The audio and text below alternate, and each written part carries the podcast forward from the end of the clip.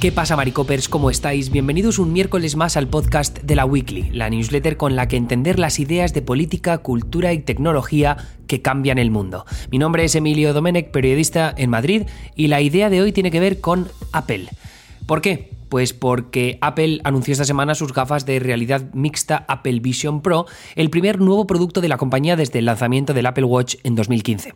Con una fecha de salida programada para 2024 y un precio desorbitante de 3.499 dólares, las gafas han despertado más incógnitas que respuestas, especialmente una incógnita. ¿Para qué sirven? Las impresiones de los periodistas que pudieron probarlas sugieren que las Vision Pro son una pieza de hardware impresionante, pero también se preguntan si son verdaderamente el futuro.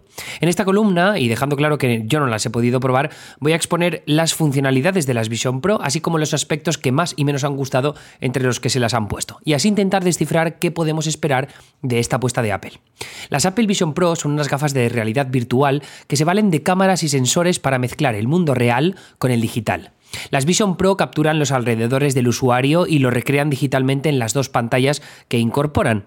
Una pantalla OLED de 4K por cada ojo, lo que hace parecer una sola pantalla. Es decir, que no hay un cristal transparente sobre el que se superponen elementos digitales, sino que todo parece una pantalla a través de la que puedes ver un exterior recreado en tres dimensiones.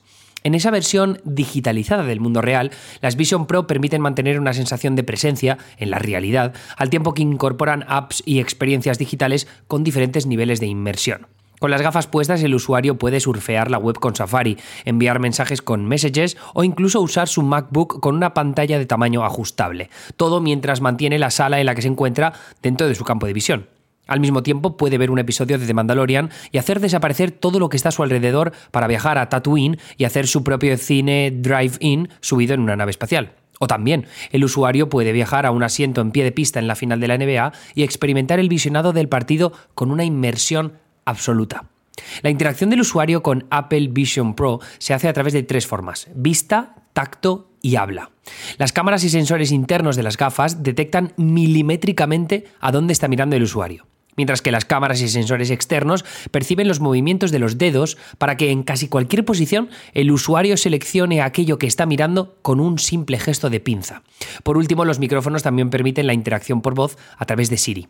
Toda esta tecnología parece funcionar de forma intuitiva y efectiva, a juzgar por las impresiones de los invitados que han probado las Vision Pro en Cupertino esta semana. Columnistas de tecnología como Ben Thompson, que ha dicho una experiencia extraordinaria, y youtubers como Marcus Brownlee, que ha dicho lo mejor que he visto en realidad virtual han quedado impresionados. Por su parte, el editor jefe de The Verge, Nilay Patel, dijo haberse quedado sin habla en alguna ocasión, pero también quiso resaltar que la demostración a la que tuvieron acceso periodistas como él estaba muy controlada y detectó algunas limitaciones en el campo de visión de las gafas. Vale, pero entonces, ¿cuál es la idea de todo esto? ¿Hacia dónde tenemos que mirar? Pues los primeros análisis de las Vision Pro se centran en dos cuestiones de su futuro. Por un lado, en qué medida competirán con las gafas Quest de Meta Platforms, la antigua Facebook, y dos, en qué medida son el futuro de un cambio de paradigma en el uso de la tecnología personal por parte de usuarios que ya tienen ordenadores, smartphones e incluso tablets y videoconsolas. Conocidas las preguntas, yo saco tres conclusiones bastante claras. Primero, el anuncio de las Vision Pro a estas alturas, cuando todavía falta un año para su lanzamiento, significa que Apple todavía tiene dudas sobre cuál es el propósito real de las gafas y que pretende ayudarse de los desarrolladores para resolver esa incógnita. Segundo, la diferencia de precio entre las Apple Vision Pro, de, repito, 3.499 dólares, y el modelo más avanzado de Meta, las Quest Pro, que cuestan 999 dólares, hace difícil estimar el tipo de competencia que liberarán ambas compañías a partir del año que viene, si es que lo hacen. Y tercero, por esa misma razón, el número de ventas de las Vision Pro en un primer lanzamiento será previsiblemente bajo y por tanto solo un primer acercamiento a una tecnología que mejorará conforme Apple determine los usos más prominentes de las gafas. La estrategia de dejar que los llamados primeros compradores, o eh, se dice early adopters, determinen cuál es el mejor uso de las Vision Pro, responde a, una responde a una estrategia que Apple ya ha usado en el pasado con productos que no tenían un propósito inicial muy concreto. Los iPads se han convertido en tablets centradas en el consumo de contenido y en la productividad de empleos creativos como diseñadores gráficos, arquitectos y dibujantes. Ahí está el Apple Pencil. Mientras que los Apple Watch tienen ahora una estrategia de marketing casi exclusivamente centrada en el uso fitness barra deportivo. Las Apple Vision Pro tienen ahora mismo tres frentes abiertos, entretenimiento, productividad y conectividad, siendo conectividad la conexión con otras personas a través de mensajes, videollamadas, colaboración en proyectos o redes sociales y videojuegos, ¿no? Son algunas de, de ellas. El frente del entretenimiento está más que cubierto con el consumo de contenido audiovisual, generalmente con experiencias inmersivas de cine, deportes o documentales, aunque falta por ver qué posibilidad posibilidades tienen las Vision Pro en el gaming sin un mando creado exclusivamente para las gafas. El frente de la productividad solo será posible si los usuarios son capaces de trabajar durante varias horas seguidas con las gafas puestas y que eso no suponga mareos o fatiga, que es algo habitual en las gafas de realidad virtual. A juzgar por las primeras impresiones, Apple ha logrado que la experiencia de leer y trabajar con pantallas enormes dentro de las gafas sea excelente, aunque falta por ver si la interacción con otras personas físicamente presentes cerca del usuario es tan sencilla y fluida como apuntaba la demo de Apple de este lunes. Y el frente de la conectividad es el que más incógnitas eh, despierta sea porque las llamadas por FaceTime tienen pinta de ser un poco rarunas, avatares 3D un poco creepy, que además los saca las propias gafas. O sea, tú estás haciendo una llamada por FaceTime con las gafas puestas, pero lo que ven tú, aquellos a los que llamas, es una recreación tuya de tu cara en tres dimensiones eh, sin las gafas. Entonces es un poco raro. Y luego también porque interactuar con personas del mundo real con las gafas puestas es también un tanto extraño. Y de ahí esos ojos de look de buceo que enseñaron en la demostración del lunes. Lo último que queda por decidir es si en un mundo en el que muchos quieren buscar excusas para apartarse de las pantallas, la propia decisión de sumergirse en un mundo virtual con algo tan personal e inmersivo como unas gafas de realidad virtual solo nos guía a un mundo cada vez más parecido a un episodio de Black Mirror. Quizá Apple nos conoce mejor que nosotros mismos y sabe que las pantallas son siempre el destino final, por mucho que nos queramos autoconvencer diciendo que queremos pasar más tiempo en el mundo real. Y si no, que se lo pregunten a TikTok, cuyo triunfo solo se explica porque el algoritmo toma decisiones por nosotros porque sabe lo que realmente queremos, no lo que hemos decidido que creemos que queremos. La pregunta es, ¿tú cómo lo ves? ¿Crees que las Vision Pro son el futuro? ¿Qué uso les darías tú? Házmelo saber en los comentarios de Substack. Si estás leyéndonos en el email o escuchándonos en el podcast, bueno, entras en la weekly.com, abres este artículo y en la sección de comentarios puedes eh, comentar lo que sea, valga la redundancia.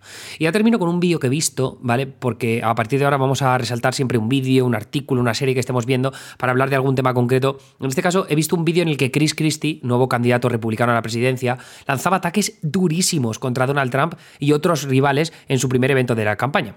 Lo más interesante es que Christie, exgobernador del generalmente demócrata estado de Nueva Jersey, pretende establecerse como una figura contundente con sus contrincantes, a los que tilda de demasiado conservadores como para ganar unas elecciones generales. Por un lado los atacó por sus posturas poco contundentes contra Rusia por la guerra de Ucrania y por otro rajó indirectamente de Trump y de Ron DeSantis porque asegura que sus ataques a la ideología woke son sobre asuntos tan insignificantes que a veces es incluso difícil entenderlos. Algo a lo que le doy la razón porque es que, eh, por ejemplo, lo de las eh, chicas trans en los deportes eh, masculinos es una absurdez que no interesa a nadie realmente porque es que la cantidad de mujeres trans que pueden participar en deportes es ínfima. O sea, estamos hablando de decenas de personas, como mucho. En fin, pero eso es un tema para otro día. Eh, Christie, eh, el detalle de lo que dijo en el discurso es que fue especialmente duro con Trump, al que tildó de solitario y autoconsumido con afán de protagonismo que supone una amenaza para la República estadounidense, poca broma. Abro comillas de una cosa que dijo. Cuidado con el líder de este país al que le has dado el liderazgo y que nunca ha cometido un error, nunca ha hecho nada malo, siempre culpa a los demás cuando algo sale mal y nunca ha perdido. Eh, la clave de todo esto es que Christie fue uno de los primeros apoyos importantes de Trump en la campaña presidencial de 2016, pero se fue distanciando del expresidente tras su derrota en las elecciones de 2020. Ahora pretende hacer de los ataques a Trump la esencia de su campaña, quién sabe si para buscar la nominación republicana a la presidencia o para torpedear la del expresidente. Ahí destacan dos citas de su discurso, una en la que acepta el duro camino que tiene por delante para ganar y otra en la que no se esconde de criticar por nombre y apellidos a Donald Trump, ese que según él el resto de candidatos tratan como el que no debe ser nombrado. Mm, la primera cita a la que hago referencia es lo siguiente. No puedo garantizaros el éxito, pero puedo garantizaros que al final no tendréis ninguna duda en vuestra conciencia de quién soy y qué defiendo y si me lo merezco. Si me merezco el voto, entiendo. Y luego la otra cita es esta. La falta, la persona, perdón, de la que hablo, que está obsesionada con el espejo, que nunca admite un error, que nunca admite una falta, es Donald Trump. Bueno, ya vemos que los ataques aquí son muy directos con tal de ganar titulares, porque los medios eh, les encanta ver que alguien es tan, tan directo con Trump, sobre todo dentro del Partido Republicano, y en una campaña en la presidencia más todavía. Así que Christie está intentando ser el perro de ataque contra Trump, y como digo, quién sabe si para buscar la nominación o torpedearla del expresidente. Pero bueno, en cualquier caso, eso es lo que me ha llamado la atención esta semana. Tenéis más titulares del Río Colorado, de la inteligencia artificial o de un despido importante en CNN, la cadena de cable de noticias, en la newsletter con enlaces para ampliar. Eso es todo por mi parte, muchas gracias por seguir ahí y os mando un abrazo. Que sepáis que si queréis escuchar eh, este podcast en el futuro, con columnas de actualidad, de ideas, de tecnología, cultura o política, que sepáis que lo podéis hacer suscribiéndos de pago a la weekly. En la weekly.com le dais a suscribir y ahí tenéis opciones eh, para suscribiros ya sea de forma mensual o de forma anual. Y recibiréis tres de estas columnas a la semana, que vendrán complementadas siempre con algo que nos haya llamado la atención y esos titulares para estar al día de lo que pasa en el resto del mundo. Creo que es un complemento muy interesante a vuestra dieta mediática diaria y que con vuestro apoyo pues podemos seguir aguantando aquí al pie del cañón y sobre todo seguir creciendo. Eso es todo por mi parte, un besito, adiós.